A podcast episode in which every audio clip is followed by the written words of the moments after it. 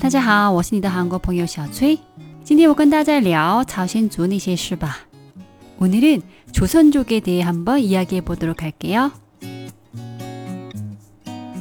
但正式开始聊这个话题之前，我想问中国朋友们一个问题：大家觉得林俊杰是新加坡人还是华人？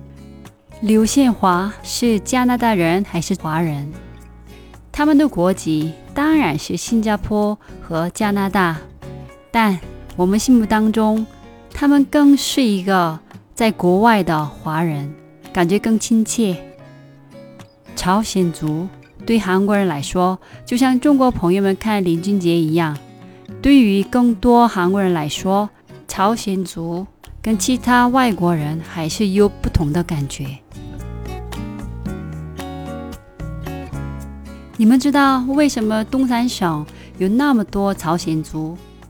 现在东三省的大部分朝鲜族是从一九一零年开始，韩国被日本统治的三十五年期间，很多朝鲜族才过来的。当时日本抢走了当地的大米和土地后，很多老百姓忍不住了贫困和饥饿，所以选择了离开朝鲜半岛。日本还强制性把一些朝鲜人带到现在的东三省，让他们去干修铁路等的其他体力活动。同时，为了跟日本作战而去的人也很多。他们从一九二零年以来参加了抗日战争，所以延边地区的朝鲜族也有很多抗日运动的后裔。这段时间，在东三省的朝鲜族的人口也达到了一百七十多万，而且从一九四五年到四九年的国共内战期间，朝鲜族还积极协助共产党。解放后，虽然大约八十万朝鲜人回国了，但决定留下来的人也很多。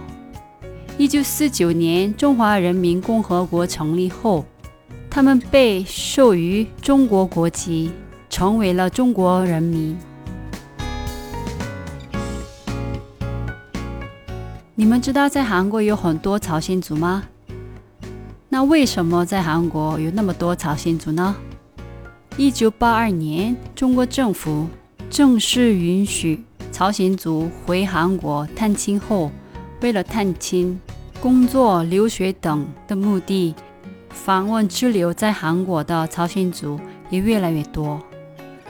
朝鲜族在韩国从事的行业也多，比如导游、餐厅的姨妈们、姨母 님、 保姆姨妈们、护工、工人、中国游客多的商店里的工作人员、普通单位的员工等等。以前在韩国可以拿到的工资比中国高，十年前的保姆姨妈们的工资也达到了一万多人民币。但现在两国的工资差异并不大，越来越小了。因为这些年中国的工资涨了很多，但韩国的没有涨多少。韩剧《机智的医生生活》里，男主人公家的朝鲜族姨妈。他的工资应该达到了一万四左右。在韩国，年龄大的女性工作机会很多，但相对来说，在中国大妈们的工作机会比较少。因为这些原因，吸引了这些姨妈们来到韩国工作，而且他们在韩国生活没有语言障碍。很多朝鲜族通过跟韩国的交流赚了不少的钱。在北京、上海等大城市运营了大型的韩国餐厅。以前我在开发商做策划的时候，在上海的收入处，一次性购买十套以上的房的人都是朝鲜族。但就像韩国也有李明博等的坏人一样，朝鲜族里当然也有一些有问题的人。二零零四年和二零零七年，在韩国两次比较大的朝鲜族黑社会事件。通过这些事件，在韩国对朝鲜族开始有一些偏见。其实，这些极少数坏人的最大的受害者就是善良的朝鲜族。大部分在韩的朝鲜族，包括现在的黑社会，并不经常在韩国制造问题，因为作为一个外国人，出了问题，签证立马就会被取消，而且要离开，所以他们比当地人还要守法，更小心。这我就很有发言权，因为我在美国、阿联酋以及在中国生活过。我自己也会更加谨慎和小心。我不管在中国还是韩国，见过很多行业的朝鲜族导游，以前我们公司的员工、咖啡厅的总经理、保姆伊모님餐厅的伊모님等等，他们的能力很强，而且很有责任心，也不怕吃苦。他们像韩国人一样做事很认真，同时像中国人一样很大方。他们身上 可以体现出来两国人的优点，所以我对朝鲜族的印象挺好的。但是我觉得朝鲜族有一个缺点，我没有接触过九零后的朝鲜族，但八零后以上的人不爱笑，表情比较哀愁。第一次接触朝鲜族员工的时候，印象还是特别深刻。他说话的语气和表情，我看着，我以为他对我或者对公司不满或者生气。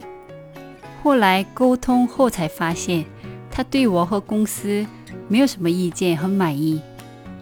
他说话的风格本来就是那样。后来我跟他熟悉了，但他还是那个样子。我发现后面认识的朝鲜族朋友们都不那么爱笑。现在我算比较了解他们的了，所以无所谓了，我不会再误会他们了。但很多韩国人，特别是爱笑的首尔人，看着在韩的朝鲜族不爱笑、冷漠的表情，还是不太习惯。可能跟以前的我一样，会产生误会。可能他们觉得你没有礼貌，或者对他们不满。在韩国，济州岛人也不爱笑。我每次去济州岛还是不太习惯。但他们冷漠的表情，有可能是地理的原因，也许是历史原因。在济州岛，很多家庭的忌日是同一天。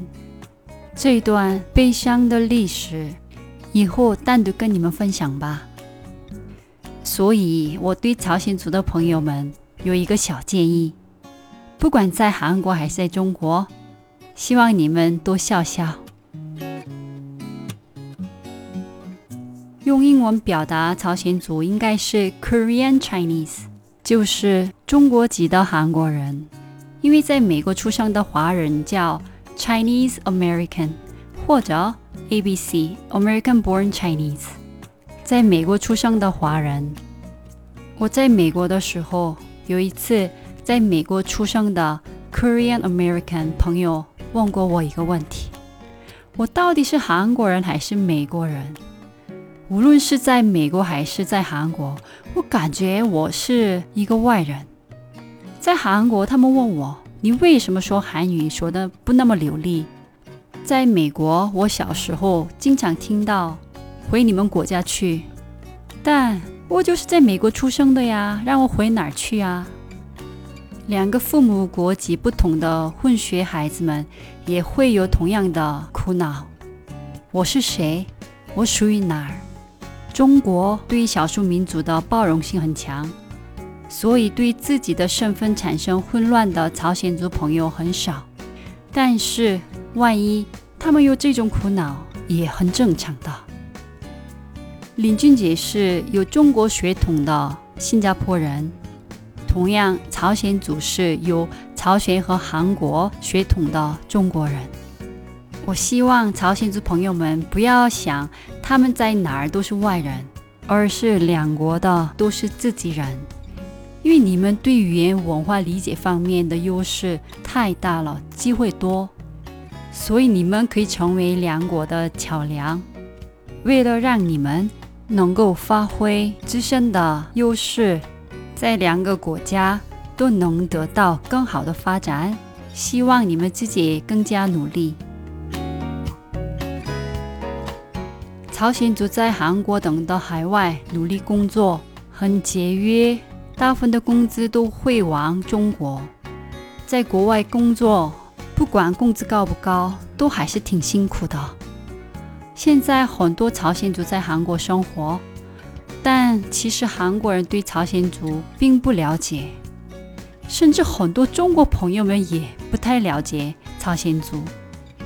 估计一辈子没接触过朝鲜族的朋友们也很多，因为中国有许多少数民族，不太了解一个少数民族也很正常。以前韩国人不太了解脱北者或者北朝鲜人。所以产生了很多对他们的误解。虽然确实存在一些有问题的脱北者，但也有为了消除对脱北者和北朝鲜的误会，通过视频、文章等的方式跟大众沟通、消除误会的脱北者。希望不管在韩国还是在中国，朝鲜族朋友们也可以通过视频、音频、文章等的方式多交流。跟我们讲讲朝鲜族那些事，也可以跟韩国人分享中国那些事，在中国分享韩国那些事。最后，我想跟朝鲜族朋友们说一句话：不管在韩国还是在中国，我们眼里你就是朝鲜族的代表。那今天的节目到这里了，들어주셔서감사합니다그럼안녕히계세요